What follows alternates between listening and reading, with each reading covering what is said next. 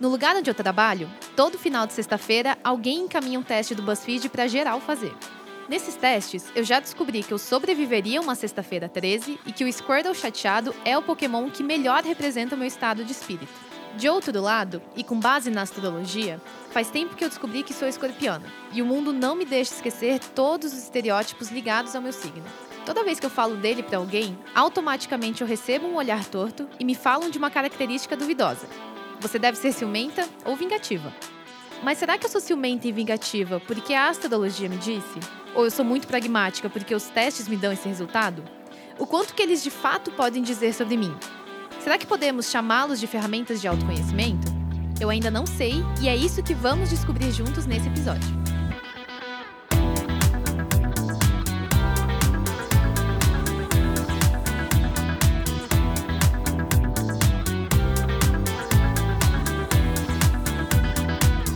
Primeiro episódio do Trilha, podcast do Na Prática, que é uma das iniciativas da Fundação Estudar. Eu sou Malu Lang e desenvolvo metodologia e conteúdo dos cursos da Estudar, que vão de autoconhecimento à liderança. E hoje eu me junto a Jéssica Lozado e Arthur Macedo. O Arthur é mestre em antropologia, facilitador de desenvolvimento humano, astrólogo e mitologista. Já a Jéssica é psicóloga, mestre em psicologia, professora, faz pesquisa na área de desenvolvimento de testes psicológicos e é autora de um teste de personalidade também. Existe uma pergunta que é fundamental para dar início à nossa conversa. Hoje a gente vai falar muito sobre autoconhecimento. E por isso eu queria saber de vocês por que é importante que cada pessoa conheça um pouquinho mais da sua própria personalidade. Para mim, particularmente, é, o autoconhecimento, e aí esse particularmente vem de muito estudo assim, que eu tenho feito e visto, né? O, o autoconhecimento, para mim, ele é, o, ele é o grande objetivo ele é o grande objetivo da existência, assim, né? Da existência do ser humano, assim, né? Essa capacidade de integrar, né? O Jung chama de integrar sombras, assim. Então, integrar todos os traumas, todas as dores, todos os significados negativos, né? Que você, você passou e significou através da sua vida, na sua história. E aí, sim, você começar a sintonizar com aquilo que você veio realmente fazer, né? Entendendo que dentro dessa sociedade nossa que dá tanto estímulo externo, dá tanto estímulo superficial, é, um, é uma caminhada é, árdua, assim, desafiadora olhar para dentro né? e perceber quão rico e quão, e quão limitado a gente ainda é naquilo que a gente pode oferecer para o mundo. assim. Jung, que o Arthur traz, é Carl Jung, psiquiatra e psicoterapeuta que criou a psicologia analítica, um campo que dá importância à jornada pessoal em busca da totalidade. Para Jung, tudo que engloba os aspectos da personalidade é simbólico ou arquetípico, ou seja, segue o um modelo que pode ser reproduzido em objetos. Quando a gente pensa sobre o nosso comportamento, o nosso comportamento ele é multideterminado, né? A gente não tem muito bem como saber o que causa o quê ou porque realmente a gente age do jeito que a gente age. Mas a personalidade é uma das coisas, um dos fatores entre os milhões que influenciam as nossas ações. Como a gente já tem muitos estudos científicos sobre personalidade, a gente já conhece meio que a gente já tem como predizer em certo ponto as suas tendências comportamentais a partir da sua personalidade.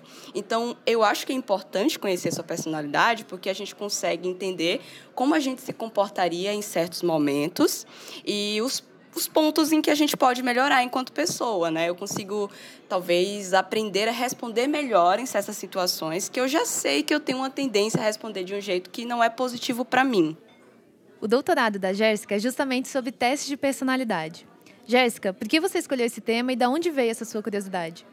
Bom, porque, na verdade, eu sempre fui interessada em testes, desde a minha graduação. Eu sempre fui a nerd dos, dos números, né? Então, é, eu fui para uma área da psicologia que o pessoal, às vezes, não se interessa tanto, que é a área de construção de testes psicológicos.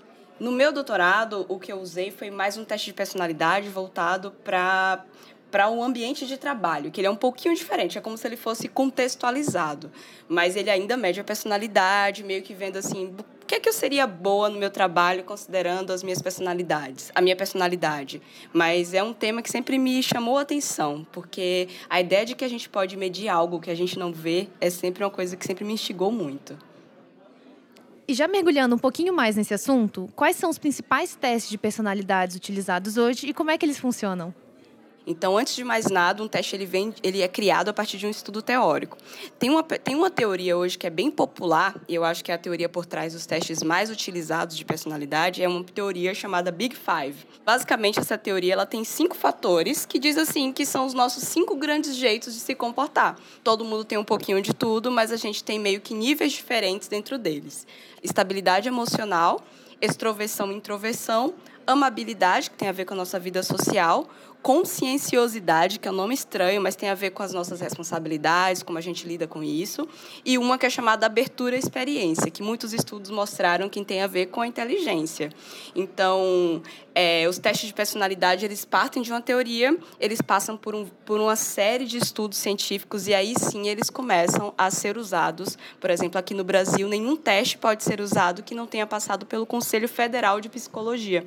Eu diria que os testes mais populares hoje em dia aqui no Brasil, que são usados, a gente tem dois grupos de testes, que é o que a gente chama de projetivos, e tem um que é chamado de psicométrico, por exemplo, o teste de Rochat, que é aquele das manchas de tinta. Aquilo é um teste projetivo de personalidade, que é baseado em uma teoria diferente dessa que eu falei para vocês, mas é uma teoria que busca investigar é, meio que tipo tipos da sua personalidade, como você se comportaria dadas as circunstâncias. Outro teste bem conhecido, inclusive é muito usado no Detran, é o teste palográfico, que é o teste dos tracinhos, que você tem que fazer vários tracinhos. Esse teste, muita gente acha que ele é um teste só para ser usado como para ver se você é estável, se você é impossível, mas na verdade é um teste de personalidade. Ele busca identificar vários aspectos qualitativos da sua personalidade. Exemplo, agressividade, ele verifica se você é impulsivo, ele verifica se você é estável, mais ou menos por aí.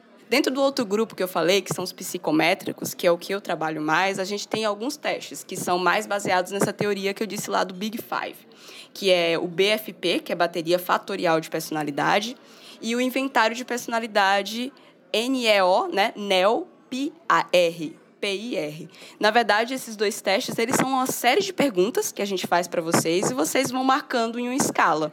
No fim, eu vou ter um relatório gerado a partir das suas respostas e eu consigo então descrever como é toda a sua personalidade com base nas respostas que você deu. Então existem vários tipos de testes de personalidade, e a Jéssica trouxe para a gente os mais conhecidos.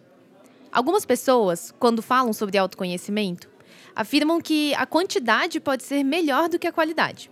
Ou seja, quanto mais ferramentas e teorias eu buscar para me autoconhecer, melhor. Só que quando a gente fala sobre testes de personalidade, isso também é verdade? Ou seja, quanto mais testes eu fizer, melhor? Se a gente fizer vários testes de personalidade, acho que não vai acrescentar tanto no sentido de que a gente espera que se os testes forem confiáveis, eles vão dar respostas bem parecidas sobre você, né? Então, não faz tanta diferença assim a gente fazer vários testes de personalidade. Por isso que é importante que testes de personalidade é, desses que eu falei, por exemplo, sejam feitos com psicólogos mesmo, né? Tem aqueles testes do BuzzFeed que são super divertidos. Eu super faço, sempre vejo lá quem sou eu em Game of Thrones ou Grey's Anatomy, mas eles não vão dizer pra gente 100% é, um, um resultado confiável, né? Até porque eles são feitos a partir de brincadeiras, do que é interessante pra gente ouvir. Então, sobre a quantidade de testes não faz tanta diferença, mas o profissional que vai aplicar esse teste na gente, o resultado que ele vai oferecer a partir do instrumento, isso sim é importante que a gente tenha confiança. Segundo a Jéssica, os testes de personalidade são instrumentos sérios e específicos, já que cada um possui o seu próprio objetivo. Eles nos auxiliam a entender quais são os nossos principais traços de personalidade. Agora, quando a gente olha para o outro lado, Arthur, no que, que a astrologia pode contribuir quando a gente fala de autoconhecimento? Para a gente entender o que, que, a, o que, que a gente gosta de fazer, qual que é o nosso, qual que é o nosso propósito no mundo, qual que é o nosso serviço no mundo, a gente precisa se conhecer muito bem, né? A gente precisa conhecer as nossas habilidades e também os nossos defeitos, ou no, talvez não defeitos, mas os pontos de melhoria, né? E a astrologia, ela é como, como o próprio nome, né, mapa astral diz, ela é um mapa mesmo, né? Ela é um mapa em que você pode seguir um caminho. Ah, então, olha, eu tenho esse poderzinho, né? Então, sei lá, digamos que a pessoa é geminiana. Nossa, eu tenho uma super habilidade em comunicação, então vou me utilizar disso aqui, né? Sei lá, numa entrevista de emprego ou na hora de vender algum produto, vou me aproveitar desse meu superpoder. Então esse estudo da personalidade, e aí para mim, o estudo astrológico é um estudo de personalidade, né? É um estudo de como você vai como você vai ativar esses símbolos, né? Então, por exemplo, o, o, o, gêmeos como símbolo da comunicação, né? Virgem como, como símbolo da organização mental. Então, como esses símbolos podem, podem influir na sua vida para que você se aproprie deles e use no seu dia a dia, né? E aí acho que a personalidade ela, ela pode ir se ajustando assim, conforme você vai entendendo os seus superpoderes e como se utilizar deles. Eu acho importante dar um passo atrás, que é até meio polêmico. Como que você explica a astrologia para alguém que não acredita ou não conhece o campo? A realidade, ela é simbólica, né? Ou seja, as pessoas, elas interagem entre si e com o mundo ao seu redor através dos significados que elas dão para tudo, né? E daí então a astrologia, ela não é nada mais, nada menos que símbolos que remetem a, a um inconsciente coletivo, algo que pertence a todos nós, assim, de alguma forma, né? São apenas símbolos de, de uma tentativa de entender algo que é muito superior, algo que é muito profundo e maior, assim. Então a gente se relaciona com o mundo a partir de símbolos e a gente percebe a lei da reciprocidade, que é, então se eu entender, se eu observar o movimento dos símbolos lá nos céus, de alguma forma eu vou entender aquilo que está sendo movimentado simbologicamente aqui na Terra, aqui na minha vida, aqui nos meus processos de autoconhecimento. Na astrologia, a gente volta e meia se depara com material que parece ter procedência duvidosa. E Jéssica, com os testes de personalidade, isso também acontece? Como que eu garanto que o teste que eu vou fazer também é confiável? Para falar que realmente é confiável, é como eu falei, a gente tem que fazer com um profissional da psicologia. E quando a gente já saber, vamos dizer que eu já, já quero usar um teste que eu já ouvi o nome antes. Antes de mais nada, a gente tem que dar uma olhada no site do SATEPSI, que é o, é o, na verdade, é um órgão do Conselho Federal de Psicologia, que ele faz a avaliação dos testes e eles têm uma lista de testes que a gente pode usar e que são confiáveis, e de testes que estão no vermelho. São testes que ainda não se tem provas suficientes de que eles são confiáveis. Tenho vários alunos que vêm com relatórios que eles pegaram de teste da internet, assim, professor, eu vi aqui que eu tenho traço de psicopatia, e agora o que eu faço? Eu falei, menino, calma esse teste que você fez com certeza não é um teste que tem uma validade, né? Até porque muitos deles fazem sites da internet que tem a cara do site do vírus. Ou então fazem esses quiz que dizem: ah, se você escolher macarrão ao invés de, sei lá, é, miojo, você é uma pessoa introvertida, ou coisas desse tipo. Mas você pode fazer quantas vezes você quiser para se conhecer. Mas para você realmente identificar se você tem, vamos imaginar assim, alguma psicopatologia, isso só pode ser feito através de um profissional. Quando a gente faz esses testes, muitas vezes a gente lê os resultados de um jeito definitivo, tipo, eu vou ser para sempre assim. Isso realmente rola ou será que é possível mudar? Tem um estudo de 1993 por McGill e colaboradores, e tem estudos recentes de 2019 por Damian, que investigaram por um tempo o amadurecimento da gente, né? Eles mediram a personalidade de um grupo de pessoas naquele período e seguiram por 10 anos, no caso do estudo de 1993, e por 50 anos, no caso do estudo de 2019. O que é que eles perceberam?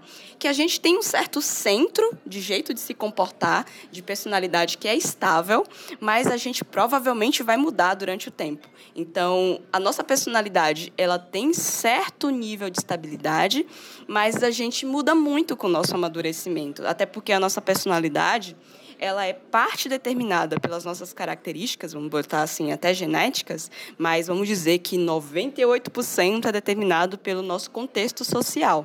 Tudo em psicologia acaba sendo assim, né? O nosso contexto social influencia muito no jeito que a gente se comporta e a personalidade não é diferente. Então, pode muito ser provável que eu sou assim desse jeito hoje, com 20 anos, mas quando eu estiver com, sei lá, 40 anos, eu vou ter comportamentos muito diferentes do que eu tinha antes. Se você acha que você tem algum problema, vai ter esperança, você vai mudar com o tempo. Mas é interessante pensar que não é uma coisa definitiva. Quando a gente olha o resultado lá do nosso teste, aquilo é um indicativo, é um guia para você entender como são suas tendências comportamentais. É como se eu dissesse assim, ó, nessa situação aqui é bem, bem provável que você vai agir dessa forma, mas dadas as circunstâncias a gente pode agir de um jeito diferente. Então é como se fosse um direcionamento. Para quem não sabe, a astrologia se baseia em quatro elementos naturais: a terra, a água, o ar e o fogo, que influenciam os signos de forma e intensidade diferentes. E é até assim que os signos são organizados.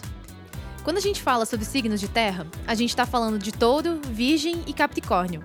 Quando a gente fala dos signos de água, são sobre os signos de câncer, escorpião e peixes que a gente está falando. Os signos do ar são gêmeos, libra e aquário. Por fim, os signos de fogo são Ares, Leão e Sagitário. Quando a gente entende de qual elemento nosso signo é, a gente pode ter maior clareza de alguns traços da nossa personalidade. Para entendermos melhor, Arthur, quais são esses direcionamentos sobre a nossa personalidade que a astrologia aponta? A astrologia foi a primeira ferramenta, assim, para mim, que me abriu para o despertar do autoconhecimento.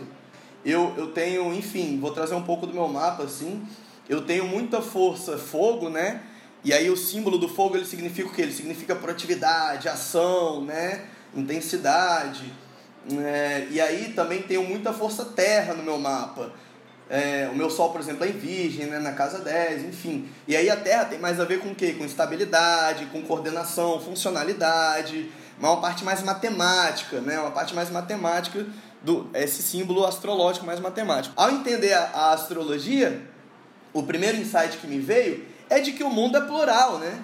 E, e, e aí existe essa pluralidade dentro de mim também. E que daí estava tudo bem em alguns momentos. Eu ser mais estável, eu ser mais tranquilo, eu ser mais, né?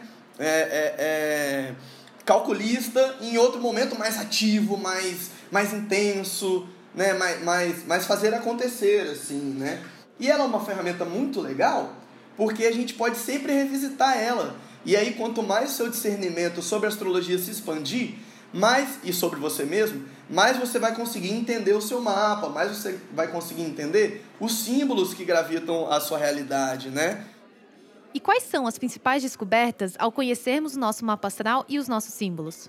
Olha, o mapa astral, é, ele, se, ele se compõe basicamente de três fatores. Ele é, é, é a astrologia é uma ciência muito rica e complexa. Na simplicidade, existem três fatores importantes. São os mais simples, assim, os mais básicos. Que é a casa, né? A casa é como se fosse o aspecto. Se a gente voltasse né, novamente para uma metáfora e colocasse a astrologia como um teatro, a casa do mapa astral, ela é o palco, né? Então, em qual aspecto da sua vida tá, aquilo está acontecendo, assim? Os atores são signos. Então são os elementos. E aí os planetas são as características desse personagem, realmente como se fosse um teatro assim. Então esses três aspectos são muito importantes. O primeiro e mais fácil de entender são os signos, porque eles são símbolos, né? Eles são os símbolos base. Então, entendendo os signos e o significado arquetípico, o significado é, simbológico de cada um, você já vai começar a entender a realidade de outra forma. Isso significa que signos diferentes buscam autoconhecimento de maneiras diferentes? Todos os signos estão aqui para se autoconhecer. É claro que cada um deles vai fazer isso de uma certa forma. Mas daí o que é importante para a gente entender, né, é que o, o, o, o mapa astral ele não é só uma leitura de signo, né? Ele é uma leitura muito complexa. Pensa, se a gente colocar só esses três últimos sistemas, né? Que eu falei, que é o da casa, o do signo e o do planeta, a gente já entende que é muito mais amplo. Então, por exemplo, é, um Sagitário, que, é, que tem a força fogo, né? então tem essa força da intensidade, é, ele pode, ele pode é, é procurar autoconhecimento de uma forma bem diferente de escorpião, com certeza. Mas, dependendo do mapa do Sagitário, os Sagitários entre si pessoas que são de, de Sagitário e, de, e, de, e tem mapas completamente diferentes vão procurar autoconhecimento de uma forma diferente. Não de uma forma mais autoconhecimento ou menos autoconhecimento, né? mas cada um na sua velocidade, na sua capacidade de discernimento. Né? Então, por exemplo, uma pessoa que é de Sagitário, ela provavelmente, se ela acessar autoconhecimento, ela vai ter muita intensidade, assim, ela vai querer estudar muito, né? Tem muito a ver com aquilo que ela veio buscar e tudo mais. Uma pessoa de, por exemplo, de peixes, né, ou de câncer, vai se relacionar com o autoconhecimento de forma mais emocional, de forma mais emotiva, né? E aí então ele, eles vão manifestar de forma diferente, mas todos, todos eles têm o objetivo de se autoconhecer. E eles têm a, o grande presente de saber qual o signo deles, para entender como, a, a, quais são os caminhos, né, desse mapa que, que, que, e quais são os atalhos desse mapa que eles vai poder pegar para se conhecer melhor. Tanto os testes de personalidade quanto o nosso mapa astral possuem uma convergência super importante. Mesmo as pessoas com o mesmo signo ou com o mesmo resultado de um teste são extremamente diferentes entre si. Isso ocorre porque cada um de nós possui uma história própria, ou seja, a trajetória que me trouxe até aqui é muito diferente da sua aí do outro lado. Por isso, é fundamental olhar e mergulhar para o nosso passado para entender quem somos hoje e quem podemos e queremos ser amanhã. Jéssica, existe um momento de vida ideal para fazer um teste de personalidade? Uh, não tem uma regra clara para isso, assim, para dizer, olha, qual a idade você deve fazer um teste de personalidade. Mas eu diria que é mais interessante para você fazer um teste de personalidade quando você estiver um pouco mais velho. Tipo assim, quando você é criança, a gente está em constante mudança. O desenvolvimento humano da nossa, quando a gente é criança, ele dá saltos bem grandes, né? Então, eu aconselho fazer quando a gente estiver mais ou menos com 20 e poucos anos, na década, assim, essa década dos 20 e poucos anos, e depois disso, claro, mas mas é, eu acho que muito antes disso a gente não vai ter uma clareza muito bem, porque você está em constante mudança. Sempre que a gente quiser conhecer um pouco mais sobre nós mesmos, nossas potencialidades, a gente sempre pode falar é, com o nosso terapeuta, com o nosso psicólogo ou psicóloga, que a gente tem interesse de se conhecer. E lembrar que quando a gente fala de teste psicológico, teste de personalidade, a gente não está só falando de uma ferramenta que vai ver se a gente tem algum problema, mas é uma ferramenta de desenvolvimento. Com certeza eu tenho mais controle sobre mim mesma se eu me conheço, se eu sei como eu vou agir em certas circunstâncias. Então eu já consigo pensar de um jeito de demonstrar o que eu estou sentindo, de uma forma que não seja, não gere sofrimento para mim nem, nem para outra pessoa. E quando eu não tenho um psicólogo por perto, existe alguma ferramenta ou algum teste online de confiança? No Brasil, atualmente, é, não a gente, o, o, testes psicológicos é uma ferramenta privativa do psicólogo. Mas fora do Brasil, tem algumas agências que são confiáveis, que fazem, fazem testes na internet, né? Não vou chamar de testes, mas vou chamar assim de questionários confiáveis, que dão respostas que a gente pode ter mais certeza de que vieram de alguma teoria, de um estudo experimental. Tem um que se chama 16 personalities em inglês, né? 16 personalities. Se você olhar lá, na, fazer uma pesquisa na internet, você acha rapidinho. Tem um outro que eu vou falar que, infelizmente, eu acho que só tem inglês até o momento, que é uma ferramenta da Universidade de Cambridge, que se chama Apply Magic Sauce em inglês significa né, aplicar molhos mágico, que ele permite que você ofereça os seus dados do Facebook e eles fazem um teste com base nesses seus dados do Facebook, trazendo características sobre a sua personalidade que foi um estudo da Universidade de Cambridge que foi super revolucionário, né? Que eles usaram os likes da gente do Facebook, ou as nossas informações que a gente coloca lá, e eles usam ferramentas de machine learning, que é aprendizagem de máquina, basicamente inteligência artificial, vou dizer assim de maneira geral, para conseguir é, identificar a nossa personalidade. Então, são ferramentas interessantes que, quando a gente não tem acesso, vamos dizer assim, a um psicólogo, alguém que possa fazer uma avaliação psicológica de qualidade, são ferramentas melhores do que alguns que a gente faria na internet de qualquer forma. A única parte ruim, vamos dizer assim, dessas ferramentas que eu falei, é que quando você responde, você está doando seus dados para que eles façam pesquisa. Mas no Brasil, a gente não tem né, é, ferramentas como essa, justamente porque no Brasil testes psicológicos só podem ser usados por profissionais psicólogos, mas muitas universidades têm clínicas escola que oferecem avaliação psicológica muitas vezes gratuitamente. Só que a gente não tem muita essa informação. Então vamos dizer que você não tem grana, você está lá com zero dinheiros, mas queria saber um pouco mais sobre sua personalidade. Tem toda, toda universidade que tem um curso de psicologia, ela tem uma clínica escola que oferece atendimentos a custo social ou muitas vezes até gratuito. Então você pode não só fazer testes psicológicos, mas quando você pode fazer tratamento psicológico sem custo, ou então com um custo muito, muito baixo. Então é interessante também conhecer esses lugares que a gente pode ir, porque às vezes, por mais que a gente faça um teste online que é legal e a gente veja os resultados, a gente não entende muito bem o que é que isso quer dizer. E um psicólogo é um profissional que vai saber realmente traduzir para você o que aquilo quer dizer na sua vida. Mudando um pouquinho de assunto, eu queria saber se para você a astrologia é de fato uma ferramenta válida na busca pelo autoconhecimento. A gente pode buscar autoconhecimento de várias fontes. Eu acho que não tem problema algum a gente buscar autoconhecimento de lugares que a gente acha que nos ajudam, né? Eu acho que o mais importante é a gente conseguir entender que aquilo tem um papel pra gente, que aquilo me ajuda a melhorar, do que não, não olhar uma coisa que eu acho que pode me fazer bem. Então, como cientista, eu digo que para tomar informação, tomar decisões importantes, eu acho que a gente tem que seguir, né, algo que já tenha uma série de comprovações científicas, mas como fonte de autoconhecimento, eu acho que tudo é válido. E você já fez o seu mapa astral?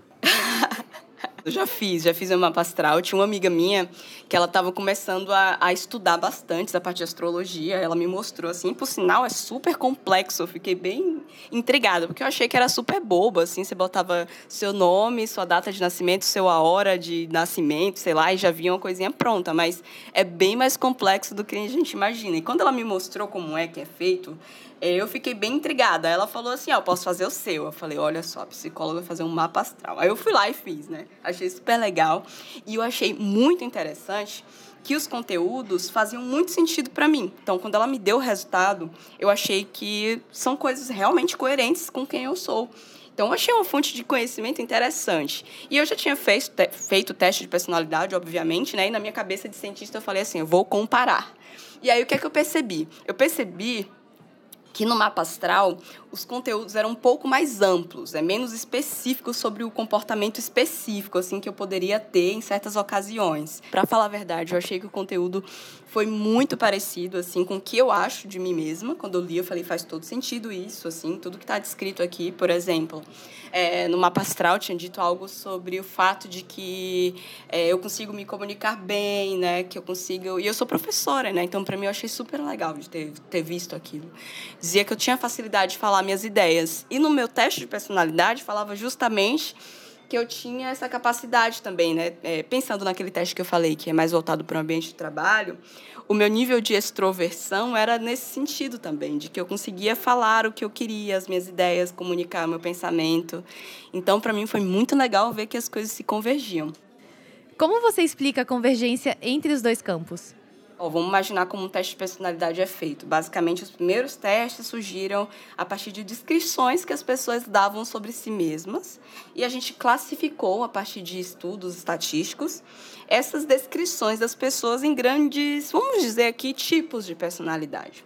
Eu imagino que por mapa astral seja mais ou menos assim, né? Vamos chutar lá. A minha lua é em tal lugar e meu sol é em tal lugar. Isso significa que combinando esses dois tipos de pessoas, eu gero uma pessoa X, que sou eu. Enquanto que eu acho que o teste de personalidade foca mais em comparar você com outras pessoas que têm o mesmo contexto que o seu, o mapa astral talvez vem de uma explicação diferente, vem na ideia de que a gente é influenciada pelos astros de alguma forma.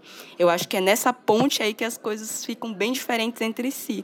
Mas acho que o mecanismo de descrever é, como você é e o que você é acaba sendo bem parecido. Arthur, vale apostar nos testes de personalidade como uma forma de desenvolver o autoconhecimento?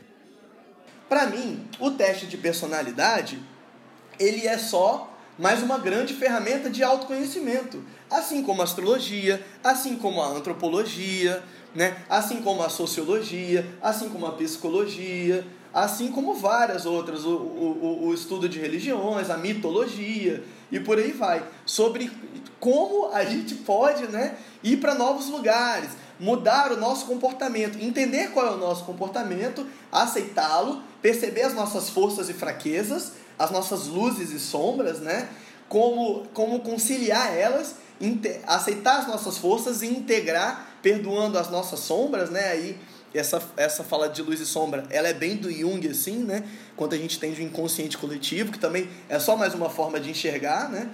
E daí é isso. Daí é, é, é, é a riqueza para mim é você estudar teste de personalidade, estudar astrologia, estudar esses todos e entender como elas se conectam. E é muito bonito, assim, porque é muito diverso, plural, né? democrática, a realidade é democrática. Você pode escolher a ferramenta que se adequa melhor à sua realidade. Assim. Então, o teste de personalidade é um, uma ferramenta incrível de autoconhecimento. Tá aí. É por isso que trouxemos dois profissionais muito diferentes entre si para uma mesma mesa.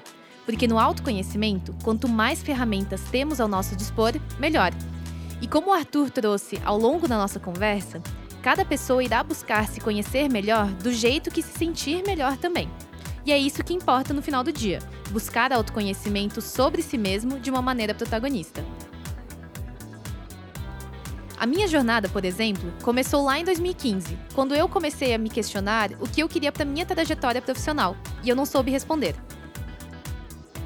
Foi assim que eu me deparei com o curso Autoconhecimento na Prática, que me levou ao meu próximo passo de carreira. Acredito que ele possa ser um ótimo ponto de partida para quem, além de fazer um teste de personalidade com o psicólogo e entender um pouquinho melhor o seu signo, quer entender quais são os seus valores, como e onde aplicá-los. É uma boa indicação. O que vocês indicariam para quem quer se aprofundar nos temas de hoje?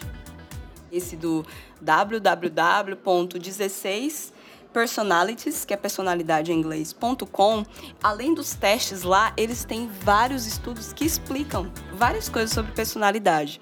Eles descrevem o que é, eles falam como eles pensam a personalidade, como eles criaram os testes. Então eu acho que é muito rico e tem também em português, por isso que eu acho que é legal essa fonte o Conselho Federal de Psicologia mesmo, lá no site do CRP, CFP no caso, né, que é o geral, a gente também tem informações sobre, sobre testes, dizendo o que é, como a gente escreve.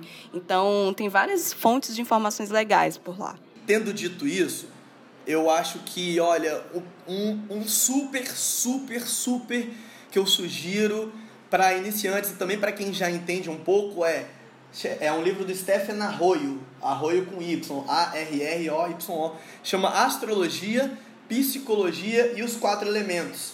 Porque aí você vai começar a entender como os quatro elementos funcionam. Né? Um ótimo desenho para quem gosta disso, eu gosto muito né, da arte do, do cinema. assim. Então, um ótimo desenho para quem quer ver é Avatar, a lenda de Aang, né? que é um, é um desenho sobre é, sobre a, a mitologia, né? A mitologia chinesa. Então vai falar sobre, muito, muito sobre Yin Yang, muito sobre os quatro elementos. Então eu acho que para começar a entender, esses dois são perfeitos, assim, que aí você começa a entender pelos elementos. É muito legal começar a estudar astrologia pelos elementos. Para galera que está buscando algo mais rebuscado sobre astrologia, eu indicaria o livro da Cláudia Lisboa, que é Os Astros Sempre Nos Acompanham esse ele é assim detalhadamente minucioso sobre o que ele traz. Então ele vai falar sobre cada signo com cada planeta em cada casa. É, é um livro bem grande assim, então bem legal. Esse é incrível assim, foi o primeiro em que eu me aprofundei de verdade. É, e aí finalmente, é, pra galera que gosta mais de um estímulo visual, curte mais o YouTube assim, é, eu indicaria, esse cara é muito fera porque, de novo, ele entende muitas, muitas, muitas ciências, assim, do campo humano, né, do campo integral e holístico, que é o Newton Schultz. E como eu falei antes, o autoconhecimento é uma jornada que tem início, mas não tem final. Para quem está começando essa jornada hoje, ou para quem já está buscando autoconhecimento há um tempinho, que dica que vocês deixam? Não tenha pressa de chegar a lugar nenhum, porque a caminhada do autoconhecimento não é sobre resultados, é sobre a jornada, né? É sobre como a jornada tá te, tá te empoderando dentro da sua própria caminhada, assim. Então, não entenda, não, não compre fórmulas prontas, né? E nem ache que você vai chegar em algum lugar. Mas preocupe-se com o caminhar. Como aquele caminhar, ele tá te abrindo, tá te abrindo novas possibilidades, novas perspectivas, novas formas de se enxergar e de enxergar o mundo, dentro desse caminho do autoconhecimento, né, que ele é muito bonito, mais uma, uma, um fator importante assim é de tomar muito cuidado e ter sempre a postura que é para mim a postura do verdadeiro mestre, que é a postura da humildade. É a postura do estou sempre aprendendo, não sei de tudo e tenho muito a aprender. Eu acho que toda fonte de autoconhecimento é válido. Eu acho que se a gente vê algo e ler algo que nos faz bem, que, nos, que a gente acredita que vai mudar o nosso comportamento, o nosso conhecimento sobre nós mesmos, eu acho que é válido, desde que isso não nos cause sofrimento e não cause sofrimento em outra pessoa. E façam terapia, gente. Não tem problema fazer terapia, é uma coisa muito boa, ajuda bastante a gente a se conhecer melhor. É, não, tem, não é só para gente que acha que tem algum problema psicológico, psicoterapia é para todo mundo. Então, eu acho que é a melhor forma da gente se conhecer, da gente entender melhor os mecanismos que nos fazem agir de como, do jeito que a gente age. E, como eu falei, tem lugares que a gente consegue acessar esse serviço gratuitamente. A gente tem que tirar um pouco da cabeça a ideia de que a gente só busca ajuda quando a gente tem problema. A gente pode ser preventivo sobre as coisas, né? E eu sempre digo que a gente sabe, às vezes, até muito sobre a nossa saúde física. Eu sei o que eu preciso fazer para ser uma pessoa saudável fisicamente. Eu sei o que eu tenho que comer bem, eu sei que eu tenho que me exercitar, mas quando a gente fala de saúde mental, a gente tem poucas informações.